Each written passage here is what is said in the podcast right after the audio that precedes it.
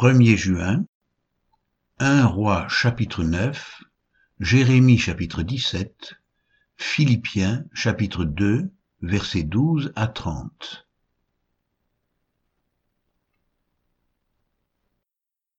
1 roi chapitre 9 Lorsque Salomon eut achevé de bâtir la maison de l'Éternel, la maison du roi, et tout ce qu'il eut plu de faire, l'Éternel apparut à Salomon une seconde fois, comme il lui était apparu à Gabaon. Et l'Éternel lui dit, J'exauce ta prière et ta supplication que tu m'as adressée.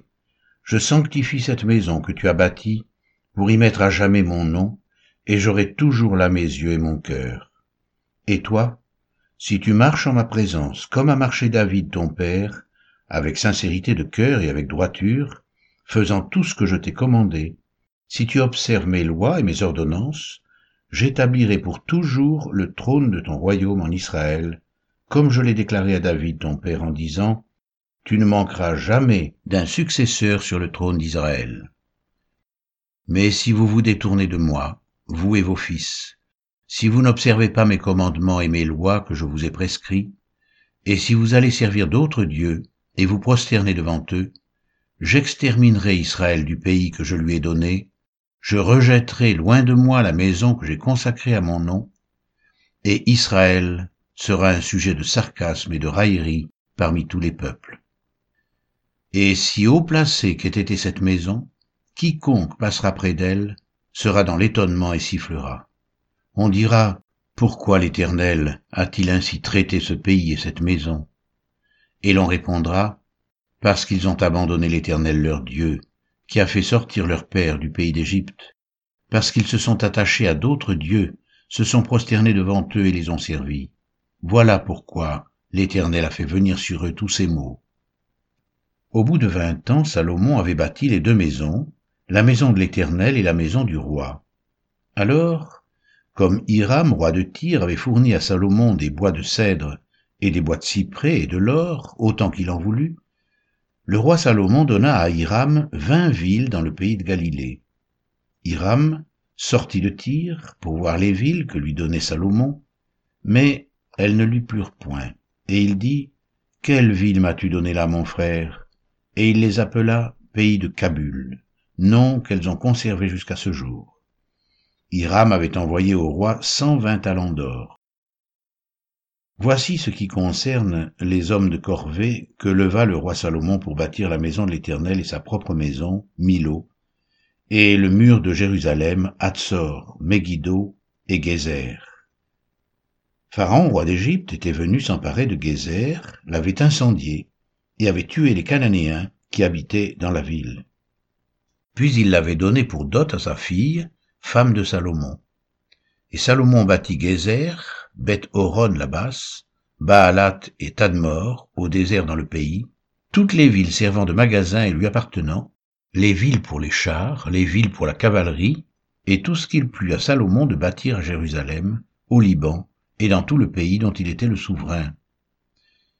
Tout le peuple qui était resté, des Amoréens, des Étiens, des Phérésiens, des Éviens et des Jébusiens, ne faisant point partie des enfants d'Israël, leurs descendants qui étaient restés après eux dans le pays, et que les enfants d'Israël n'avaient pu dévouer par interdit, Salomon les leva comme esclaves de corvée, ce qu'ils ont été jusqu'à ce jour. Mais Salomon n'employa point comme esclaves les enfants d'Israël, car ils étaient des hommes de guerre, ses serviteurs, ses chefs, ses officiers, les commandants de ses chars et de sa cavalerie.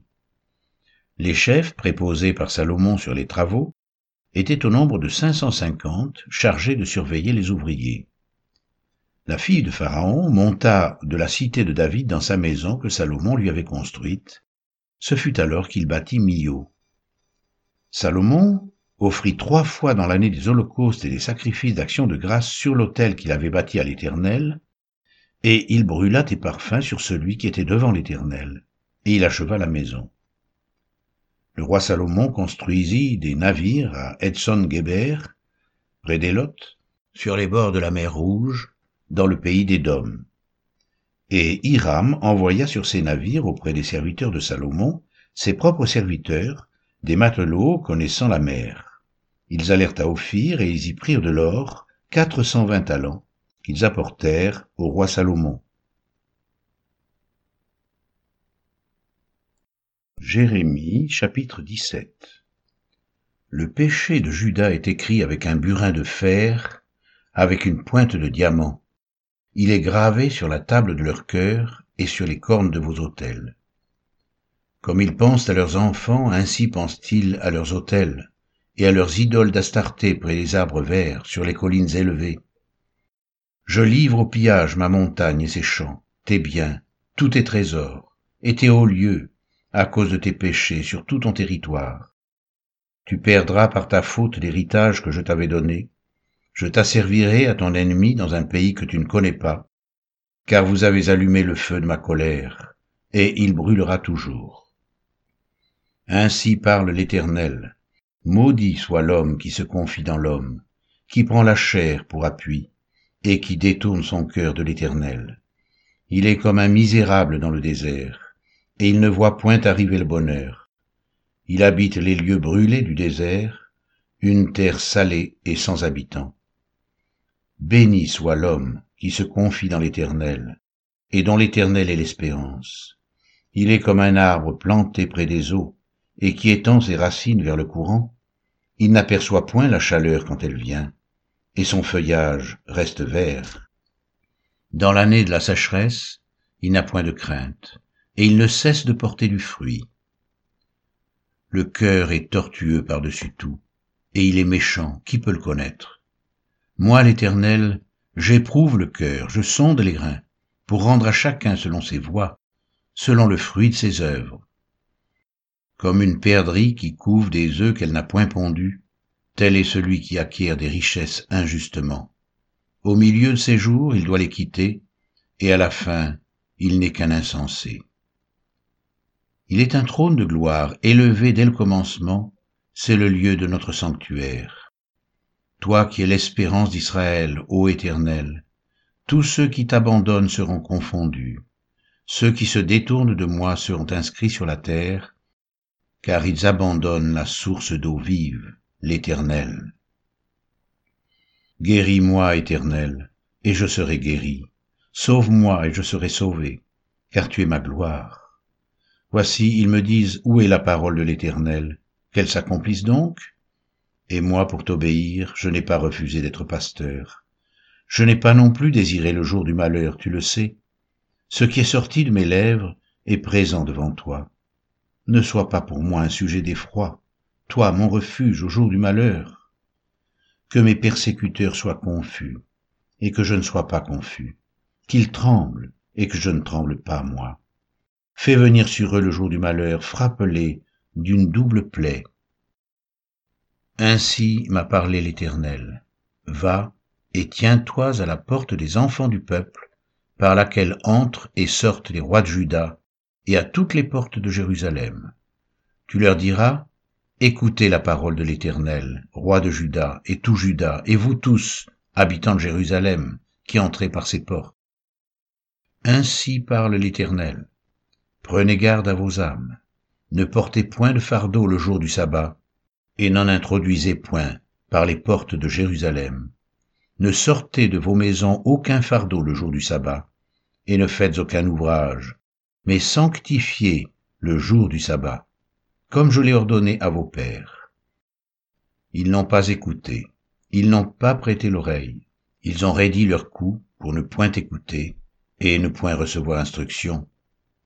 Si vous m'écoutez, dit l'Éternel, si vous n'introduisez point de fardeau par les portes de cette ville le jour du sabbat, si vous sanctifiez le jour du sabbat, et ne faites aucun ouvrage ce jour-là, alors entreront par les portes de cette ville les rois et les princes assis sur le trône de David, montés sur des chars et sur des chevaux, eux et leurs princes, les hommes de Juda et les habitants de Jérusalem, et cette ville sera habitée à toujours. On viendra des villes de Juda et des environs de Jérusalem, du pays de Benjamin, de la vallée, de la montagne et du Midi, pour amener des holocaustes et des victimes, pour apporter des offrandes et de l'encens, et pour offrir des sacrifices d'action de grâce dans la maison de l'Éternel.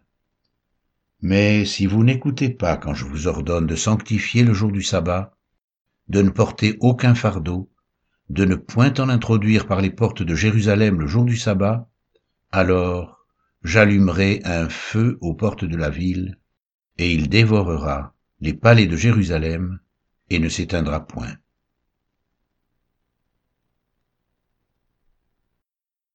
Philippiens chapitre 2 versets 12 à 30 Ainsi, mes bien-aimés, comme vous avez toujours obéi, mettez en œuvre votre salut avec crainte et tremblement, non seulement comme en ma présence, mais bien plus encore maintenant que je suis absent. Car c'est Dieu qui produit en vous le vouloir et le faire selon son bon plaisir.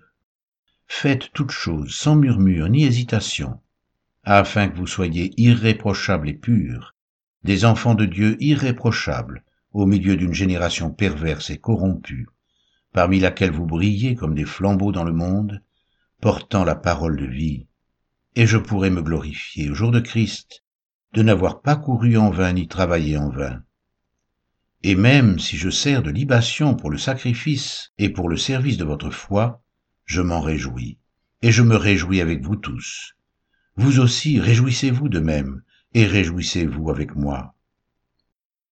J'espère dans le Seigneur Jésus vous envoyer bientôt Timothée, afin d'être encouragé moi-même en apprenant ce qui vous concerne.